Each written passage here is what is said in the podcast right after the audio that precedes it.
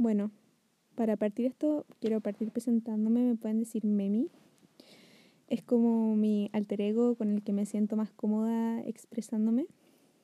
Y necesito como dar explicaciones de por qué estoy haciendo esto. Eh, necesito un espacio para expresarme. Encuentro que hablar y hablar por casi una hora seguida, dos horas seguidas es como terapia, terapéutico. Y en verdad lo encuentro muy necesario como para la vida. Además, eh, no sé si han cachado, pero la gente que le gustan los podcasts es como gente que, que siempre ha querido hacer un podcast. En mi caso, eh, yo veo YouTube desde, filo, desde que tengo como 12 años y ya llega un punto que uno se pone los videos de fondo y escucha y es bacán los story times, em, gameplays, llamada los gameplays de, de Minecraft de, de tres horas, escuchando, escuchando y al final te hace sentir menos solo.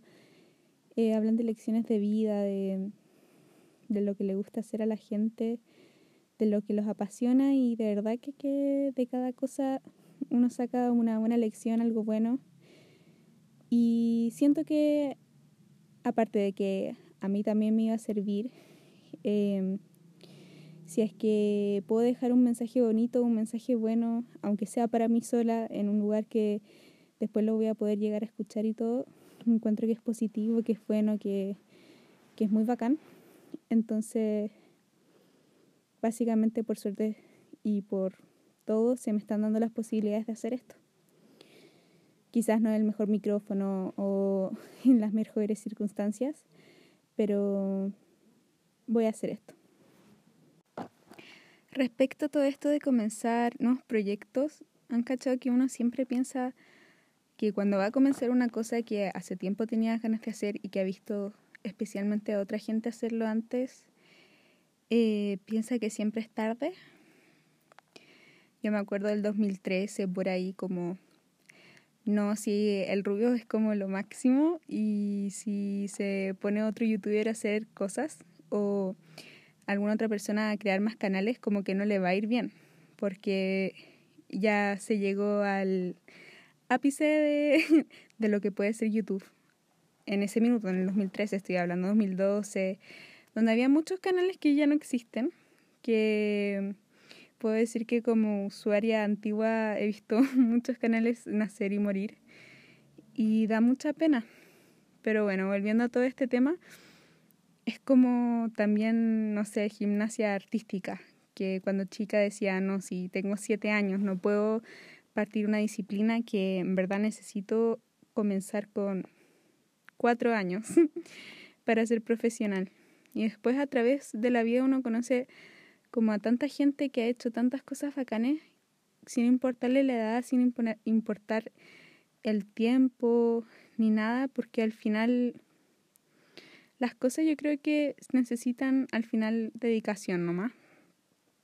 Y también tener en claro que no importa si no eres la mejor en algún tema o si no eres el mejor, que lo importante es hacer las cosas que te gusten y que te apasionen y que el éxito, de, por ejemplo, ser el mejor youtuber del mundo o em, ser eh, gimnasia, gimnasta artística a nivel olímpico, eh, son cosas que van no necesariamente asociadas a un éxito, porque el éxito es más bien desde mi punto de vista personal, es como lo importante al final es irse superando a uno mismo, ir aprendiendo. Y ese enfoque uno lo va agarrando con el tiempo, ¿no? Como, como entender que no todo en la vida es como exitismo, sino que lo importante es que cada uno aprenda a su ritmo. Y aparte de que eh, obviamente hay cosas que vamos a empezar a probar y no necesariamente nos van a gustar o no necesariamente vamos a estar cómodas, como eh, no sé, me encanta el ajedrez y resulta que cuando chica era muy buena el ajedrez, por ejemplo, y mi familia y todos alrededor mío me presionaron porque era muy buena en el ajedrez, pero en realidad no es algo que me gusta. tampoco encuentro que eso esté bien. Pero me pasa que, em, que con esos pensamientos como que uno va concluyendo que el éxito no es igual a felicidad, que el progreso sí te puede dar felicidad, pero no necesariamente. Y al final, como todos pensamos, o al menos yo estoy pensando ahora y más últimamente, cuando estoy grabando esto, y por algo lo estoy haciendo, como a raíz de todo este pensamiento, lo importante es hacerlo. Da lo mismo la constancia al principio, da lo mismo eh, la dedicación, la disciplina, porque al final lo importante es hacerlo y partir. Y encuentro que partir quizás es lo que más cuesta y después la constancia. Y en verdad, al final, igual uno parte las cosas como, oye, tú, eh, tú podrías hacer esto, tú eres bueno para esto. Y uno se va creando ideas de, de uno mismo, como para lo que eres bueno, eh, para lo que te gusta hacer. Y en verdad, muchas veces uno se puede sorprender a sí mismo. No necesariamente vas a ser bueno en las cosas que esperas que seas bueno. Y eso está bien. O sea,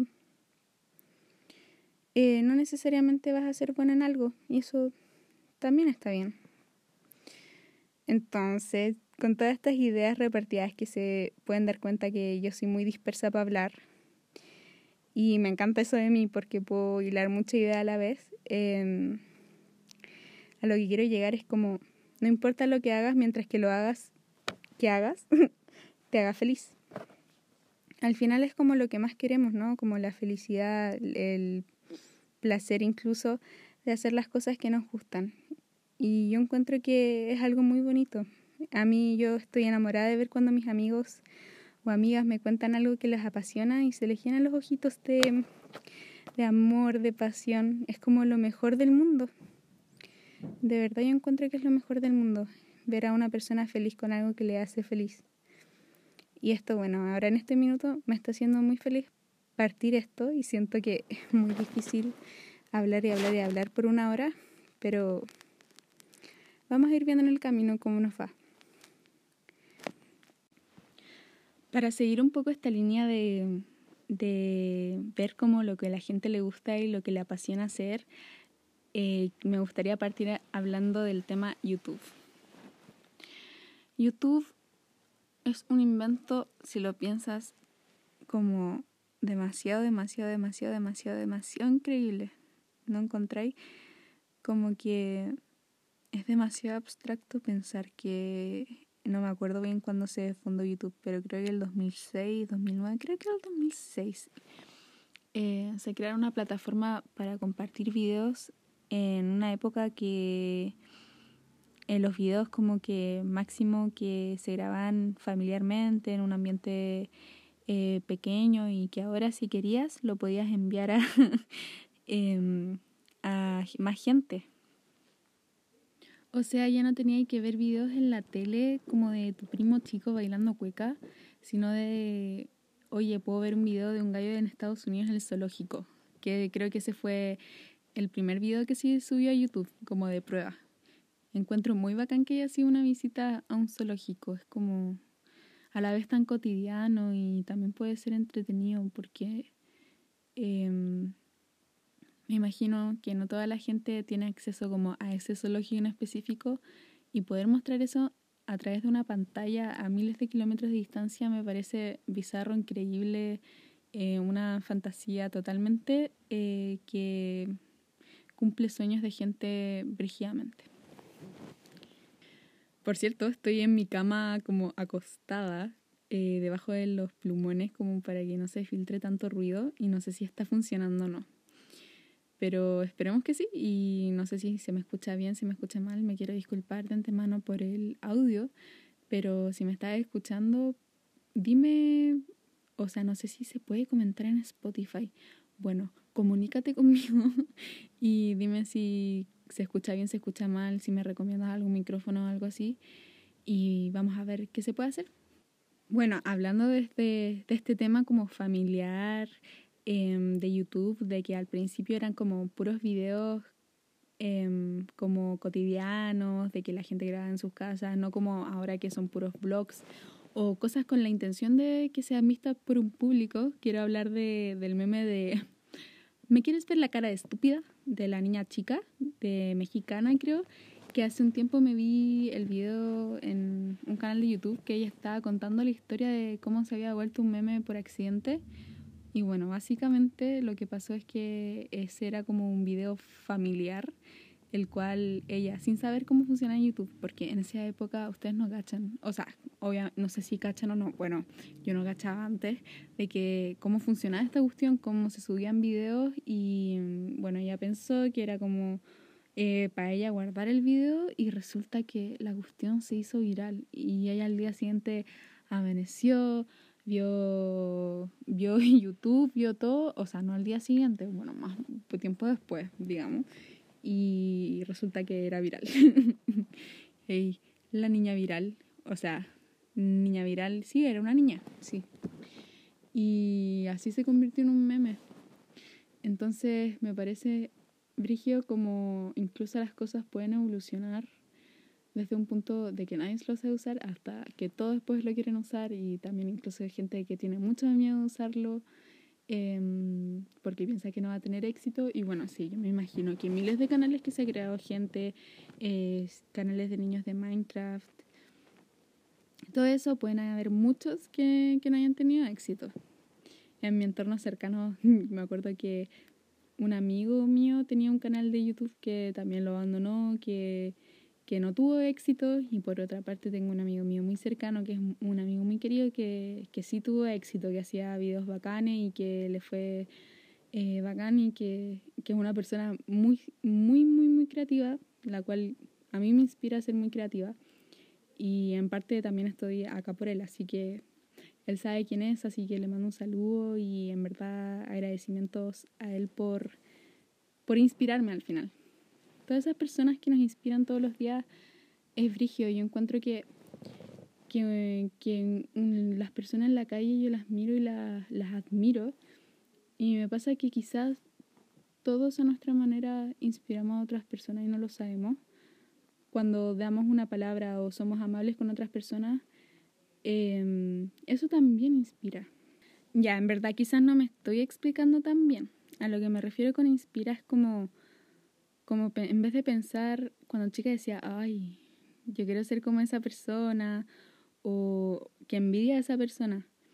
Pero después, con los años, con la madurez, uno se da cuenta que, que la envidia no es como, es como un sentimiento válido, porque en final, yo creo que todos sentimos envidia o celos sin que nosotros admitamos, pero después con madurez y como con crecimiento, uno puede dar, empezar a darse cuenta de que em, es porque uno quiere ser más como la otra persona, eh, ya sea como la persona que se saca mejor notas que tú o las personas que es más carismática que tú y se hace más amigos fácilmente. Eh, uno quiere ser al final como esas personas.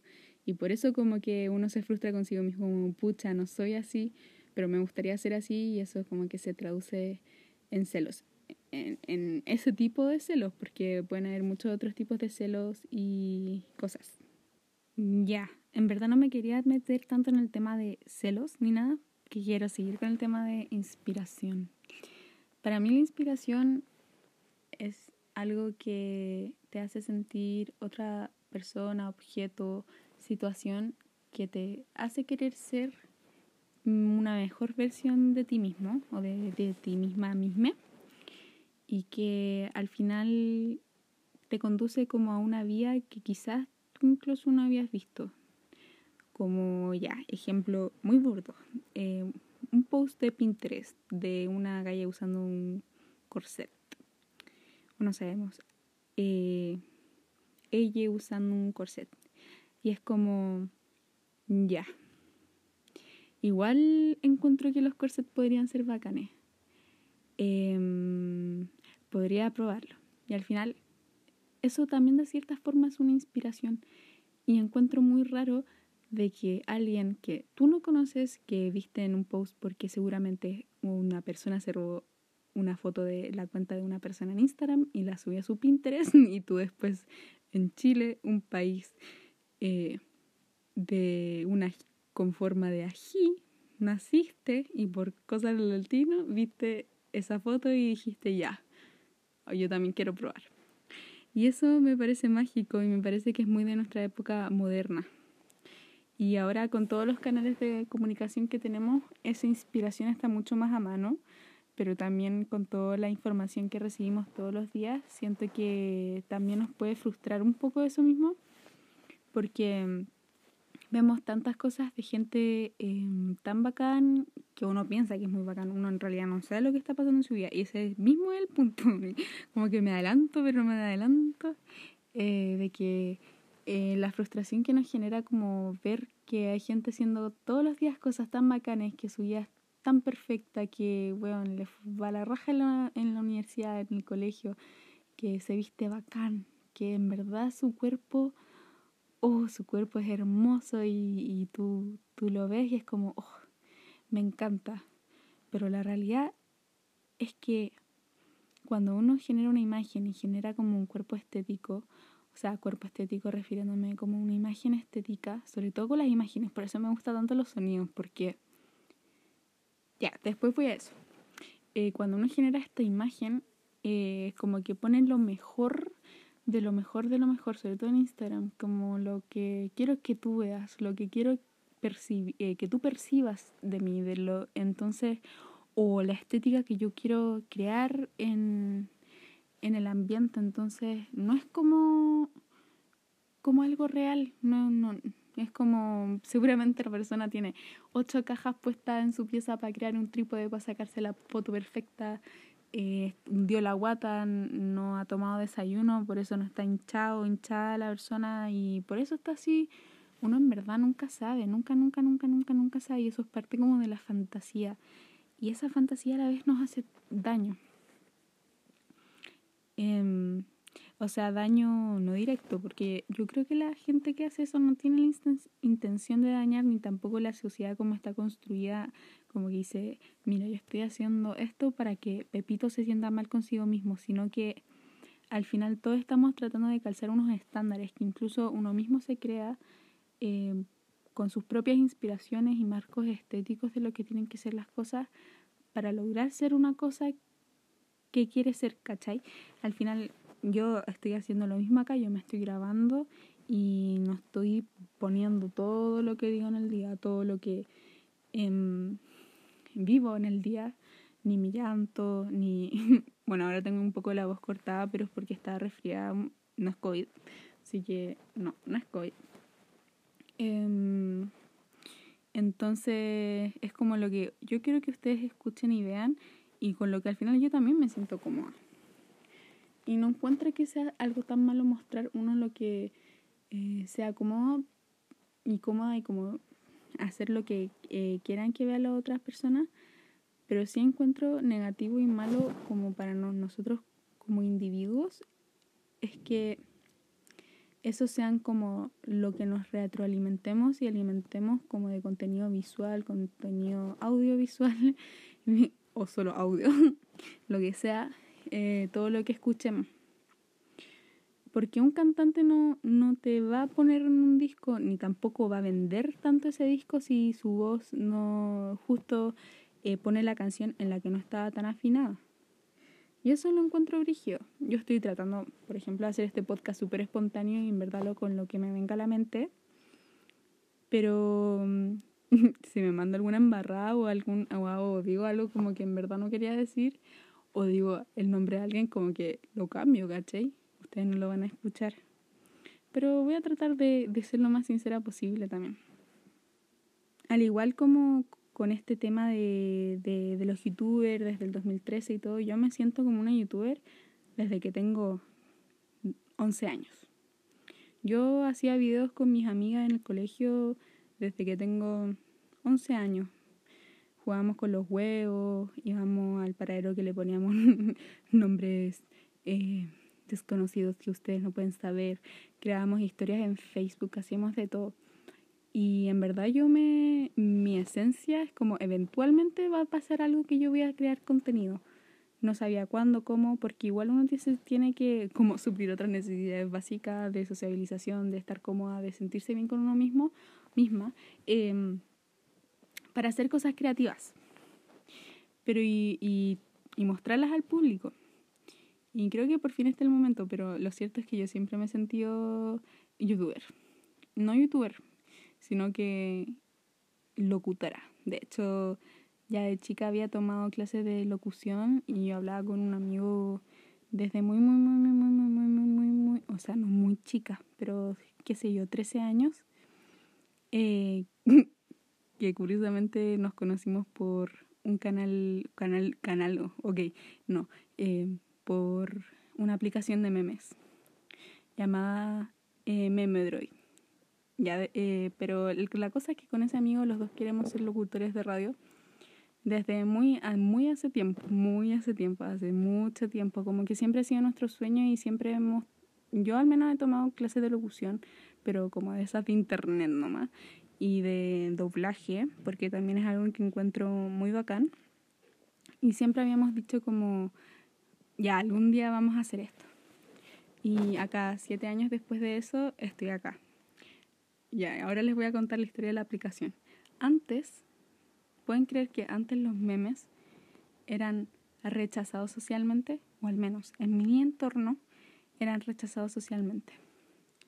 Yo tenía una aplicación de memes que se llama Memedroid y que en esta aplicación tú básicamente eh, como que scrolleabas.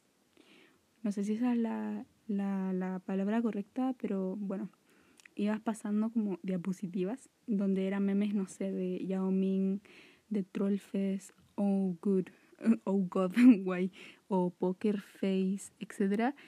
Y me acuerdo que era la única que hacía eso, la única que veía memes. Y me decían, ay, qué rara, ve memes. Y siempre me sentí como muy rara por hacer eso. Y después, unos años eh, después, ahora como que Instagram está plagado de memes y todo ve memes igual los memes han ido evolucionando. Estamos en la época del metameme. Han evolucionado mucho los memes. Ahora yo encuentro que están en memes formato video con audio. Pero al principio era un cómic, un cómic fome, en realidad como eh, la niña andando en la montaña rusa y, y que ve que está muy empinada y ponía, oh my god.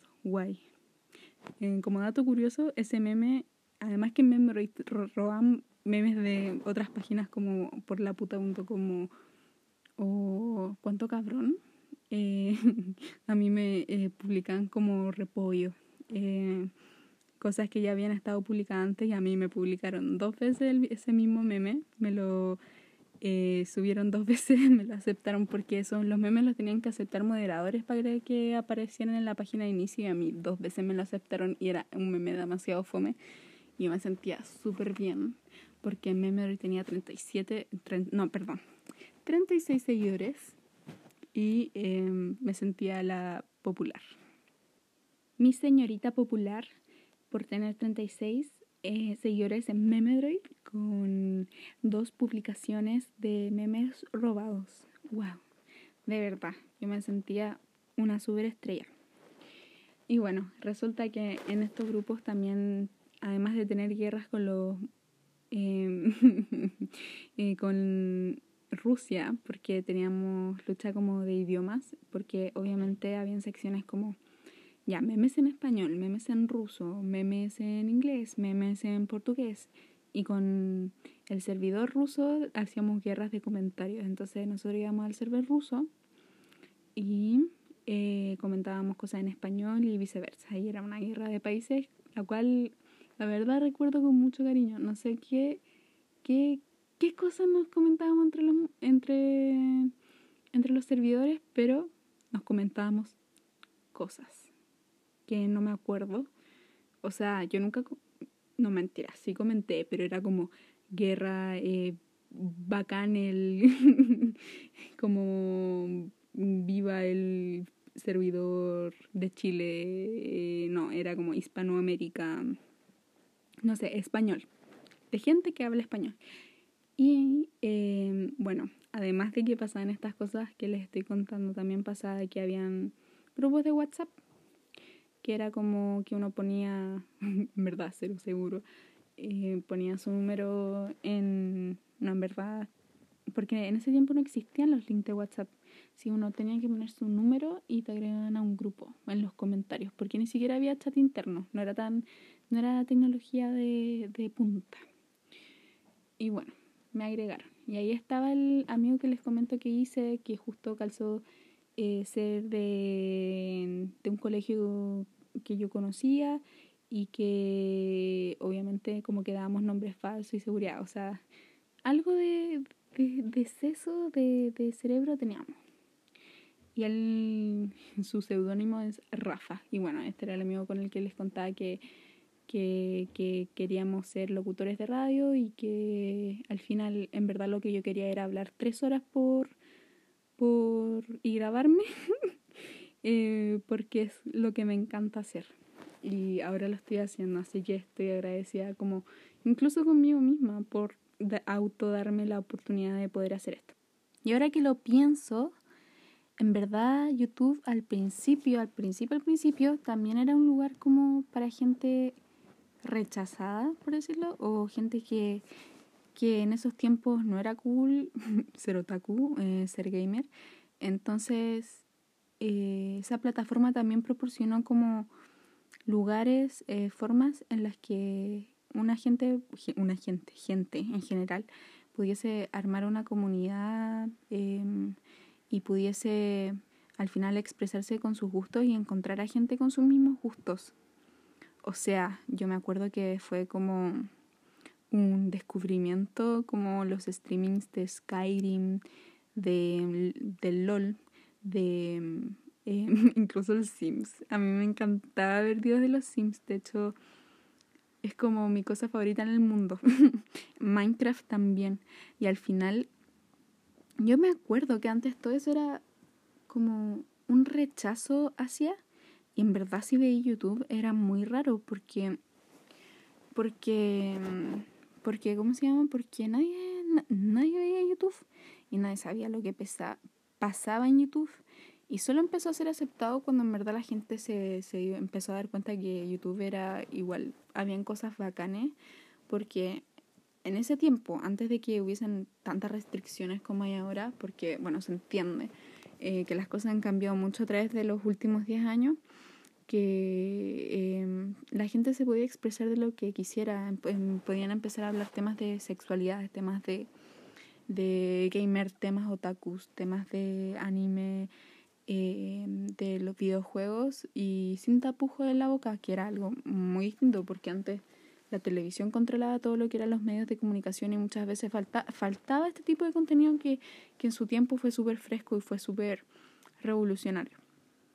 Me siento una afortunada de haber sido una de, no de las pocas, pero de parte de las personas que, que vio este cambio como a través de los años, de, de todo lo que ha pasado. Y al final, igual ahora estoy como abandonando un poco YouTube, ya no veo tanto YouTube como antes, me siento una boomer, ya no estoy a la moda, ya no sé qué youtuber está de moda, no sé, no sé qué está pasando. Igual, si uno lo piensa, como que siempre hay un pic como de los 13 a los 15 años en los que...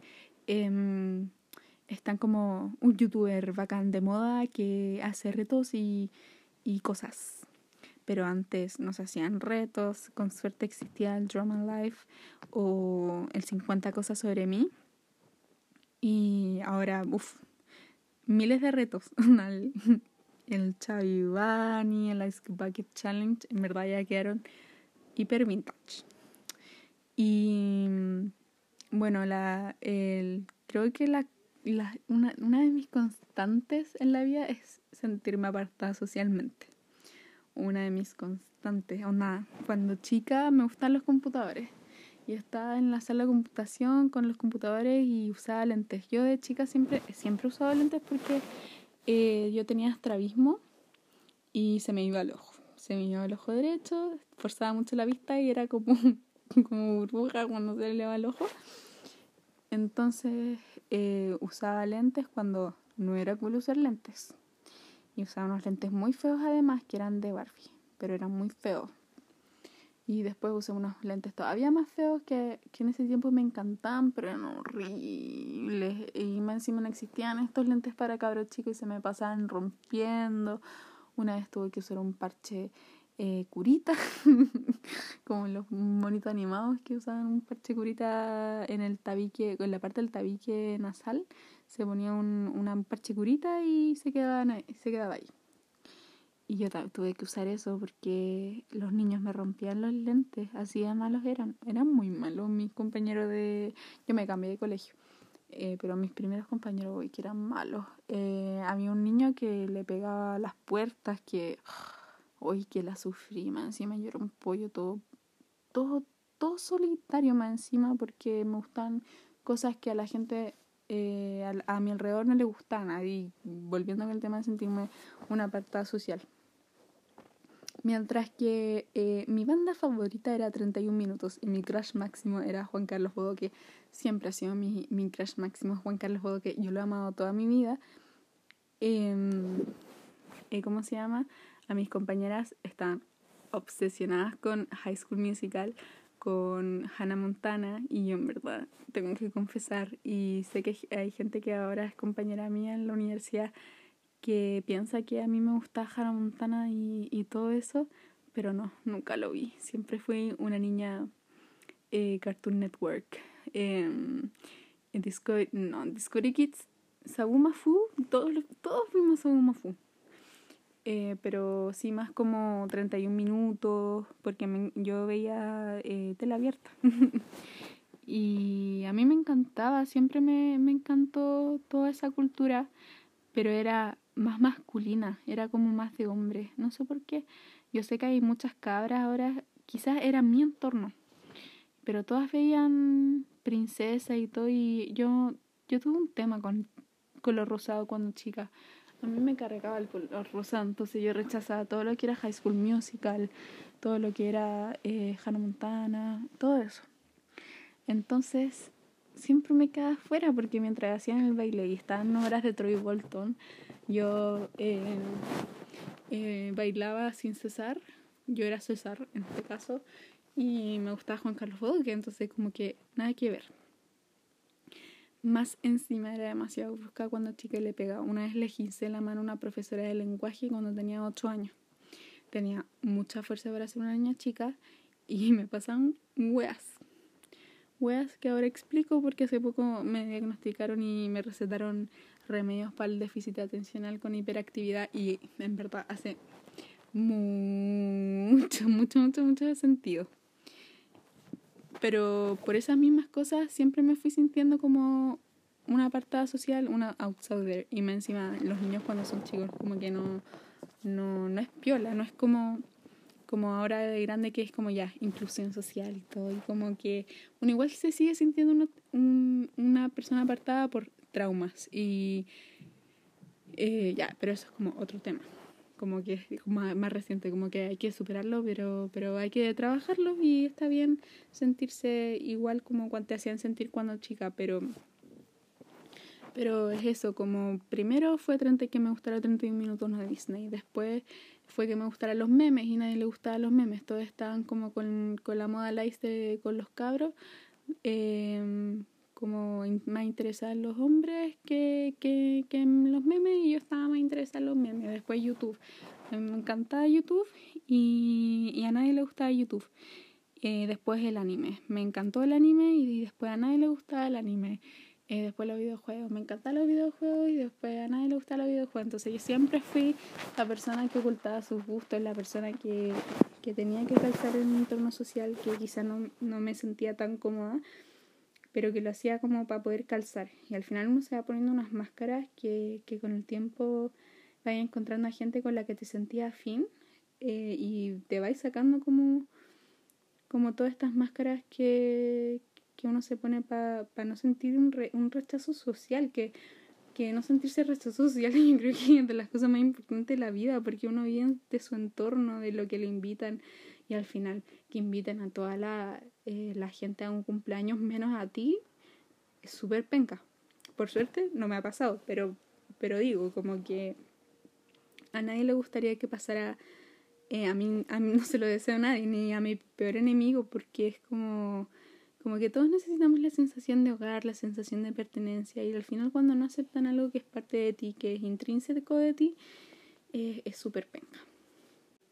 Ah, ya, y por eso yo creo que se crean tantos grupos de WhatsApp, tantas comunidades como Criaturitas del Señor, eh, eh, Guapurita, etcétera, de que, eh, porque me imagino que es como mucha gente que, que, que, que formó una comunidad y que al final, si tú decías, Ust, Ust, la otra persona te entendía, aunque de mucho, ahora me da mucho cringe admitir esas cosas o si tú decís como que troll y la gente te entendía.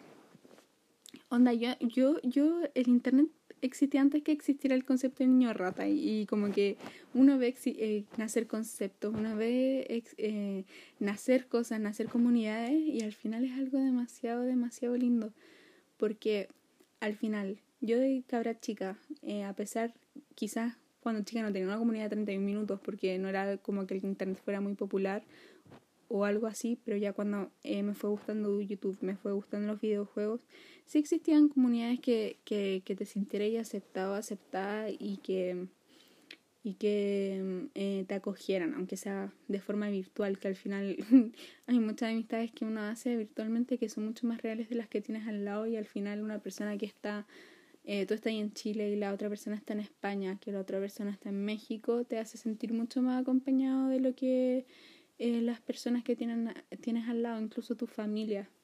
Al final, yo creo que en lo ve un ser humano es como lo más importante sentirse comprendido, sentirse parte de algo que sea un mundo virtual. Al final, eh, todas las cosas tienen su lado positivo o negativo, que al final vivir tanto en un plano de una fantasía y en tu entorno real puede ser negativo, pero a la vez te da estas eh, como garra y ganas de, de seguir viviendo y esforzándote porque sabéis que en alguna parte, aunque no sea en tu vecindad, aunque no sea en tu barrio, eh, a encontrar a alguien, aunque sea a miles de kilómetros, que tenga tus mismos gustos y afinidades y que comparta al final tus valores. Y en verdad todo esto comienza como por personas individuales que, que crean cosas, que dicen algo, que crean un video de dos minutos, que, que suben un, un, gameplay chistoso de Minecraft y empieza a crecer y empieza a como a gustarte lo que está haciendo la persona y empiezan a crear estas comunidades bacanes, eh, algunas no tan bacanes como eh, no sé, el famón de Steven Universe, que en su momento fue súper tóxico. Por cierto, me encanta Steven Universe, pero encuentro que al final cayó rotundamente. pero bueno, ese es otro tema. Em, que al final eh, es muy bacán que es como una multiplicación de las cosas, como una persona puso un esfuerzo que quizás eh, superó todos sus miedos de hacer el ridículo, de que su mamá se enterara de que ponía videos en internet, de que eh, al principio yo me acuerdo de haber visto muchos videos que no, que al principio la gente que está al lado tuyo no te apoyaba, pero después se dio cuenta, o como por el éxito que vio, eh, que otras personas la apoyaban y que, lo, y que impulsaban a esa persona a seguir y al final creaban cosas muy bacanas y muy lindas para él, eh, ella o, o más personas. Y al final es verdad que uno se emociona cuando va eh, al éxito de los demás porque es tan raro eh, como ver crecer a una persona, a un creador de contenido. Eh, en mi caso yo y yo yo me suscribí no sé al Rubius cuando que tenía eh, 30.000 seguidores 50.000 y ahora tiene espérense que lo, lo, lo voy a buscar 10.8 millones a la fecha en 27 de septiembre del 2021 Onda, tú puedes creer eso, onda, es como la población de un país, onda eso, y no, pero voy a buscar la de PewDiePie. Escuché lo último que dije y dije, dije, dije, dije, dije muchas veces, onda. Bueno, PewDiePie tiene 110 millones de seguidores, esos son varios eh, países juntos. Yo en realidad nunca fui muy fan de PewDiePie, pero creo que estos creadores tienen tanta influencia aunque sea un nivel virtual que incluso crean expresiones o jergas populares que las usamos hoy en día, onda la palabra youtuber, eh, YouTube. Me acuerdo que antes, ¿cómo chucha se pronuncia? Ay, dije chucha. No sé si se puede decir eso. Bueno, el punto es que crearon palabras nuevas. Una trolear, eh, niño rata. Eh, todos sabemos qué es eso ahora. Eh, buguear. Eh, no se me ocurren ahora palabras, pero si se les ocurren, digan, o sea, díganmelas, mándenmelas por mis redes sociales. Y en fin, em, a todo lo que quería llegar hoy día era que nunca es tarde para comenzar a hacer algo nuevo, algo bacán, que todos tenemos un, un talento, no, en realidad no, porque esas cosas, ¿ah? ¿qué? Mis conclusiones, acabo de fallar con mis conclusiones, pero todos tenemos talentos y que al final si regamos como cosas que, que nos gusta hacer con amor, con cariño, con dedicación, eh, nos va a salir algo que salga del corazón y eso al final encuentro que se nota. Entonces, si tú estás escuchando eso eh, ahora, eh, yo probablemente nadie escuche esto porque esto está siendo muy largo, pero bueno. Espero que, que, estén escuchando hasta acá, que te motives, que, que, se, que hagas cosas por ti mismo, misma, que, misma, que, que las cosas hechas del corazón son muy lindas y que nunca es tarde para comenzar a hacer un proyecto hay mucha gente eh, increíble que creó cosas de la nada, eh, formó pólvora desde tierra. Eh, entonces, eh, nunca es tarde. Haz las cosas que te gusten y amas cuando te sientas cómodo, cuando te sientas eh, preparado. Em, que no todos tenemos los mismos tiempos y no porque tú partas haciendo algo después significa que lo que haces es de peor calidad, que es peor. Es más, nadie te puede decir que algo es mejor, mejor o peor porque eso es algo subjetivo, a menos que, no sé, sea eh, la saturación de oxígeno de alguien. Eh, XD.